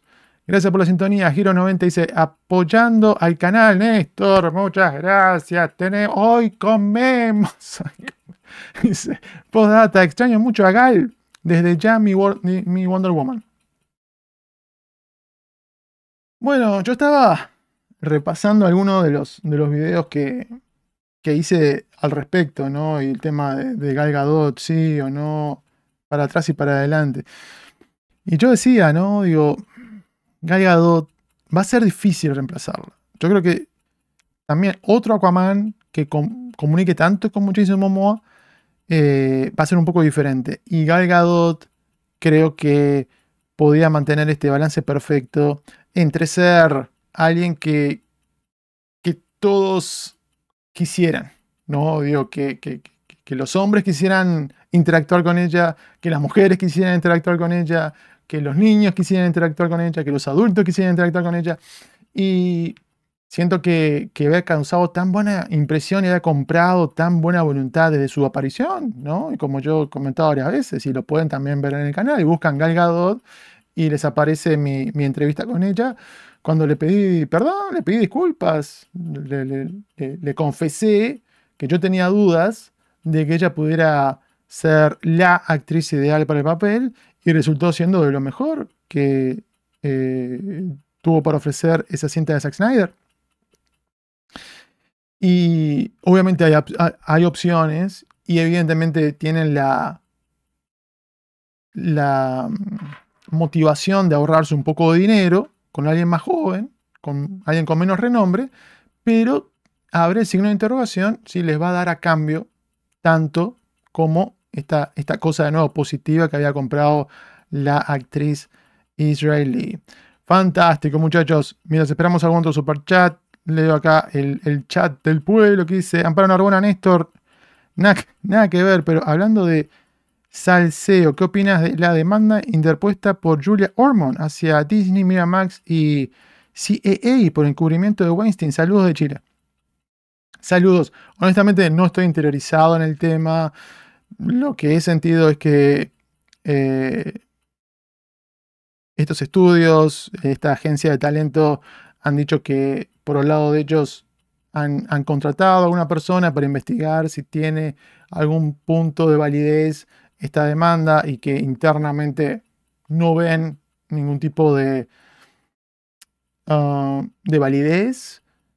Evidentemente, eh, Weinstein era, era, un monstruo. Hay que creer que, que la parte que ella está denunciando eh, como, fue violentada íntimamente, hay que creer todos absolutamente, hay que creer que Weinstein tuvo la intención como, como un gángster y como alguien despreciable, eh, que está recontraprobado todo eso, de destruir su carrera. Después, ¿cómo, ¿cómo se puede dar ese paso más allá a estudios, agencia? Eh, es, es complicado es difícil. O sea, mm, no es tanto que, le saque mérito a, la validez del reclamo. Mi cuestionamiento principal es qué tantas posibilidades puede tener de ganar un juicio así o si simplemente se está buscando algún tipo de compensación económica. Signo de interrogación. De nuevo, no, no he explorado tanto en profundidad. ¿Qué me dice? ¿Qué me cuenta la gente? José Luis, saludo Néstor. Llegué pero vine para dejar mi like. Ya miraré el video después. Mi pregunta es, ¿qué película de terror consideras la mejor para este 2023 o cuál esperas aún que falte? Todas las preguntas alrededor del género del horror y el terror las voy a estar respondiendo en el especial de Halloween que va a estar llegando, ojalá, este día viernes. No se lo pueden perder. Vamos a estar hablando de las eh, nuevas películas que están saliendo de horror, algunas películas que ya han salido en este año y me interesa también escuchar lo que ustedes tienen para comentar, para decir al respecto. Ponchofcal dice, Néstor, gracias a ti, ahora quiero ver a Mia Goth como Harley Quinn, pero ahora esos fancast que tengan que ver con creaciones de Gunn lucen más improbables y después de ver Pearl en solitario está bien. Como yo les he dicho anteriormente, ¿no? Digo, no, no se olviden que por un lado, está lo que puede hacer eh, James Gunn, ¿no? Que al día de hoy habría que presumir que sería Margot Robbie para hacer algo en el DCU. Ya está ocupado ese espacio por el lado de Lady Gaga, en lo que tiene que ver Lady Gaga, Lady Gaga con lo que tiene que ver con Todd Phillips y Joker, pero está totalmente libre en, el costado de Matt Reeves. No, yo le he estado pidiendo a Matt Reeves que le eche un vistazo a Mia Goth. Le se la ganó de mano Marvel para la película de Blade. Yo lo vengo diciendo hace tiempo. Matt Reeves, Warner Brothers, despabilense un poco. Y hablando de las películas de horror, este año, si no me equivoco, fue que salió Infinity Pool, ¿verdad? Y si ves Infinity Pool, es Harley Quinn. Y no tenés que. Le ponemos un poco de maquillaje. Listo, listo. Es, tremenda actriz realmente. Escuché algo que Maxine va a salir el año que viene, tal vez alrededor de. Alrededor de. abril, abril, mayo, por ahí. Maxine, que es el cierre de la trilogía de Ty West, que viene después de los acontecimientos de X. X, con el mismo personaje. ¿Qué me dice? ¿Qué me cuenta la gente? ¿Dónde estamos? ¿Dónde estamos? Nicolás Flores dice, Néstor, ¿crees que el DCU de Gunn ya nació muerto? ¿Tiene esperanza de triunfar? Bueno, como yo he dicho siempre, digo, algo nuevo tiene éxito de ser lo mejor que existió nunca y tiene el mismo potencial de ser lo peor que existió nunca. Yo estoy seguro que con el, el, el récord que tiene James Gunn, hay que apostar que las producciones que tengan una cercanía mayor a su sensibilidad, estoy hablando de cosas explorando personajes un poco particulares, extraños, coloridos, situaciones que mezclan eh, cosas violentas con humor, desenfado, todo eso, yo creo que hay que dar a la derecha por lo que hizo antes de que van a ser de buen nivel. El signo de interrogación pasa por lo que se aleje de eso, simplemente porque no lo hemos visto hasta ahora. ¿Verdad? Digo, alguien puede ser genial como número 9 en un equipo de fútbol, pero hay que verlo atajando. ¿No? Digo, es, un puesto diferente, demanda cosas diferentes de la persona. Y un signo de interrogación con Superman, porque como yo he dicho antes, yo creo que si algo como The Suicide Squad fue la película más James Gunn que hemos visto, algo como Superman en los papeles sería lo menos, lo más alejado de eso. Vamos a ver cómo, cómo lo maneja. ¿Qué me dice la gente? ¿Dónde estamos? ¿Dónde estamos? Eh, Martín N81 dice que tiene que cuidar mucho los presupuestos, empezar tranqui, más pequeño. Sí, pero el tema es que Superman Legacy no puedes hacer una película de Superman hoy por hoy por menos de 200 millones de dólares. Digo, de acá a unos meses, yo creo que no se puede, no se puede. En el mejor de los casos, 150 a reventar. Reventar 150 millones de dólares. No, no, no, no, no. así, está, así está el mundo, amigos. La inflación existe, está entre nosotros. Imagínense que yo me choqué realmente. ¿Vieron esta, este recinto para recitales y eventos que hicieron en Las Vegas que se llama The Sphere? Que es como una esfera que se ve súper cool. Que tiene YouTube la banda YouTube tiene un, residency, o sea que está por varios meses tocando en Las Vegas. El estacionamiento, el parking, para dejar el auto ahí por un rato, tres horas, 100 dólares. Estacionamiento. ¿Por qué comento esto? Porque nos da un punto de referencia de que todo está más caro. Y aunque se vayan a, otros estados a, a, agarrar algún incentivo, otros países o reembolso de impuestos, la verdad que todo, todo, todo ha aumentado muchísimo de precio. Gromberg dice Néstor, ¿qué opinas que llamen Snyderverse a los últimos estrenos de DC? Cuando fue un término de Snyder para sus pelis. Parece que quieren culparla la señora de Variety, Yata con Forbes.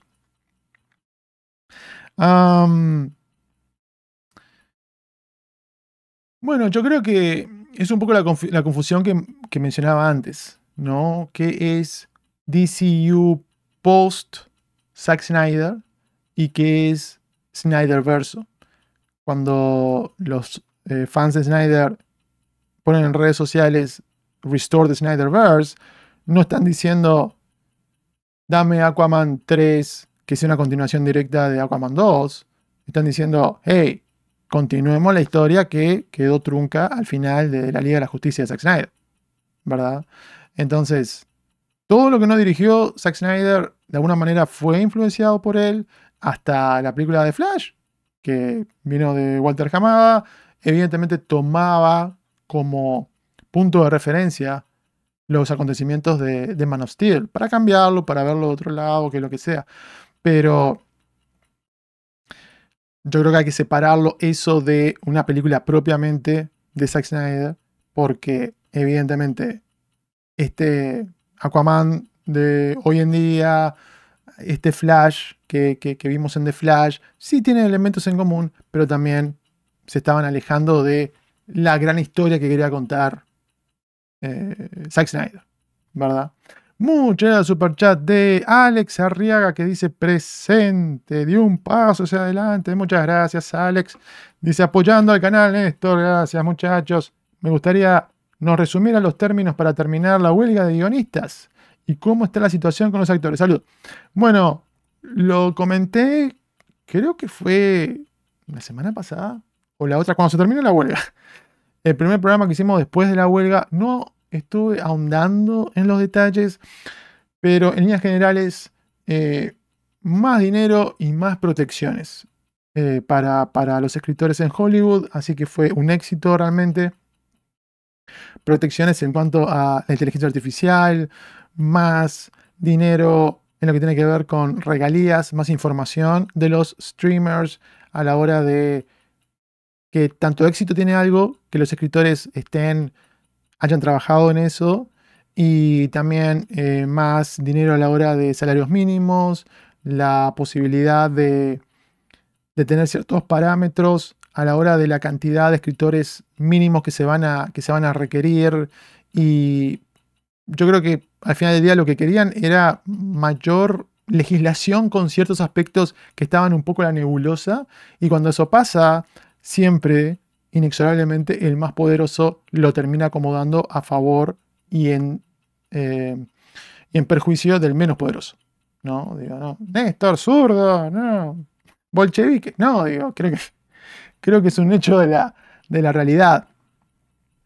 Así que por ahí va un poco la cosa. Y después con los actores, la buena noticia es que están las conversaciones eh, abiertas, están sucediendo. Ya mañana van a tener otra reunión. Aparentemente los líderes, los responsables máximos de estos conglomerados están sentándose a la mesa, así que hay que cruzar los dedos y esperar que haya una, pronta resolución. Si ambas partes tienen la misma flexibilidad, la misma claridad, yo soy optimista con que eh, posiblemente en, las próximas dos semanas haya algún tipo de anuncio. Después lleva tiempo para eh, pasar por toda la parte burocrática, pero estamos ahora en octubre. Yo creo que habría que apostar que ya en noviembre no, no vamos a tener más la huelga.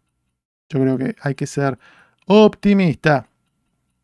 Es lo que le conviene a todos a esta altura del partido, ¿no? A toda la industria. Eh, dice: Los fanses son lo peor.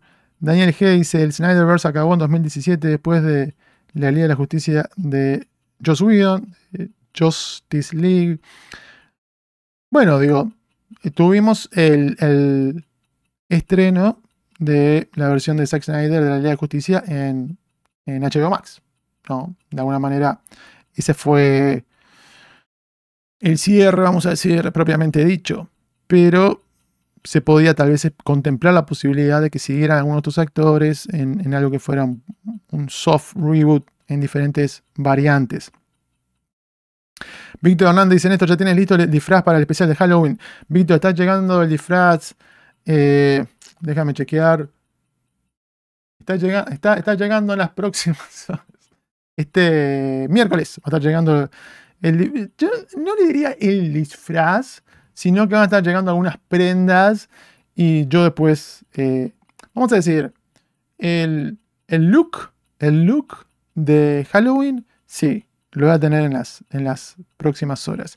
Y es interesante porque hay que pensarlo bien, ¿no? Uno dice, ok, no me puedo poner algo que me tape la boca porque ya no me escucho bien, para el podcast sobre todo se va a oír raro, o si me pongo algo que es una, que es una máscara y me, bloquea un poco la visión, tiene que dejarme ver bien, si es demasiado caliente, me, muero de calor, así que, hay, hay diferentes cuestiones a tomar en cuenta. Igualmente tengo más libertad que, por ejemplo, cuando antes usaba lentes todo el tiempo, cuando no me había hecho el LASIK todavía, y si quería disfrazarme de Halloween para ir a alguna actividad o algo, era todo un tema, ¿no? Porque tenía que usar los lentes, esta máscara, esto sí, esto no, esto que lo otro. Ah, te pones la máscara, después se te empieza a llenar de vapor los lentes, es, todo un problema. Así que ahora uso lentes, pero sobre todo en la noche, cuando tengo que manejar, cuando ya estoy un poco cansado. Pero si no, por ejemplo, ahora no tengo ningún problema para, para poder ver lo que me comentan. El huevo está expirando, se nos va, se nos va el huevo, muchachos, rescátenlo para estirar un poquito la cosa. VIP eh, M65 dice, buenos días de España. Bueno, yo creo que salen tan tarde los, los en vivo que ya empiezo a pescar gente que se levanta en España. Aumenta la cantidad de eh, participantes, vamos a decir. Ethan Hunt. Ethan, gracias por venir. Gan y su gente quieren desprestigiar el viejo DCU para así decir que el nuevo es mejor. Bueno, yo creo que. ah, yo creo que por un lado es normal que alguien que, ha sabido tener cierta cuota de éxito en, cier- en un área en particular y le dan la posibilidad de, de ser la responsabilidad máxima en- en un espacio similar, va a querer dejar su impronta. ¿no? Y yo, como he mencionado antes, el caso de Bielsa.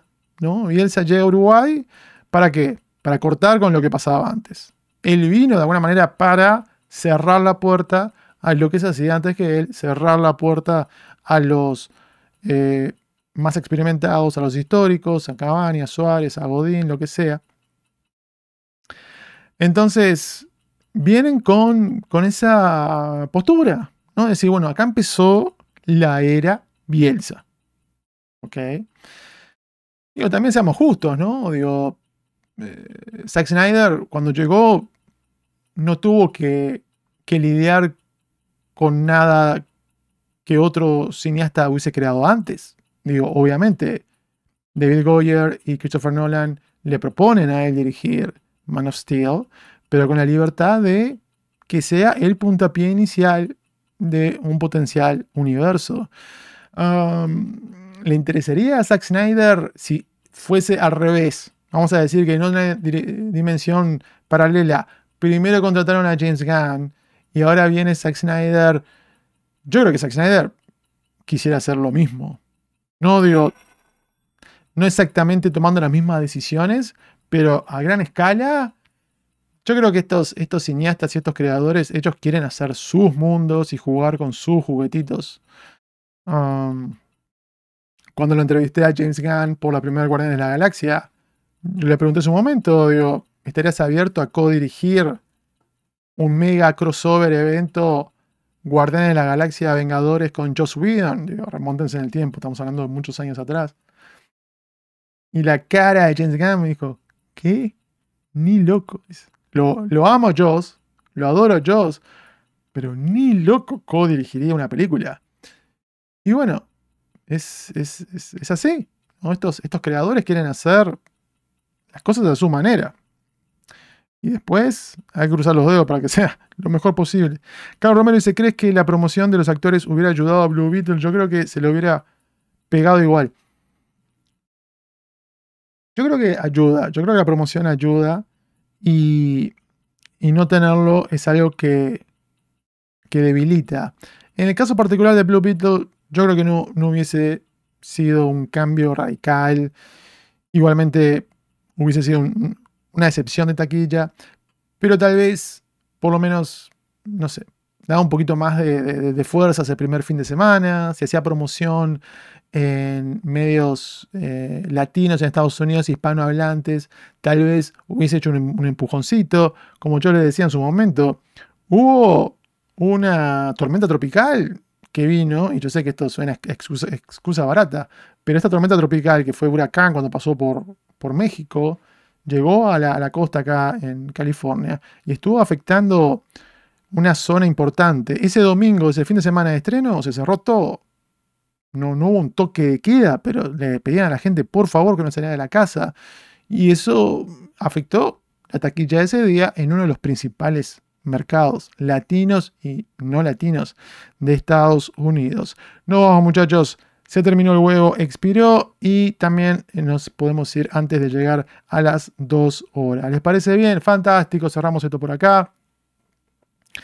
Y de nuevo, estén pendientes porque estaremos eh, transmitiendo el especial de Halloween, un clásico que nos pasa de moda y que tienen la oportunidad de eh, ser parte ustedes mismos si es que puedan, pueden resistir el temor de estar viviendo en un espacio de pesadilla por una hora y pico. Prepárense, prepárense porque no es para los que sean débiles de corazón. Los invito a seguirme en las redes sociales como Néstor Cine, en eh, Twitter, en TikTok también. Denle un seguimiento a la página de Instagram como desde Hollywood. busquen el podcast, suscríbanse al podcast, les cuesta absolutamente nada y realmente ayuda mucho a la causa. Den un like al video, suscríbanse al canal activando la campana y dejen su comentario porque la conversación cinéfila geek es lo más interesante. Hasta la próxima. Chao.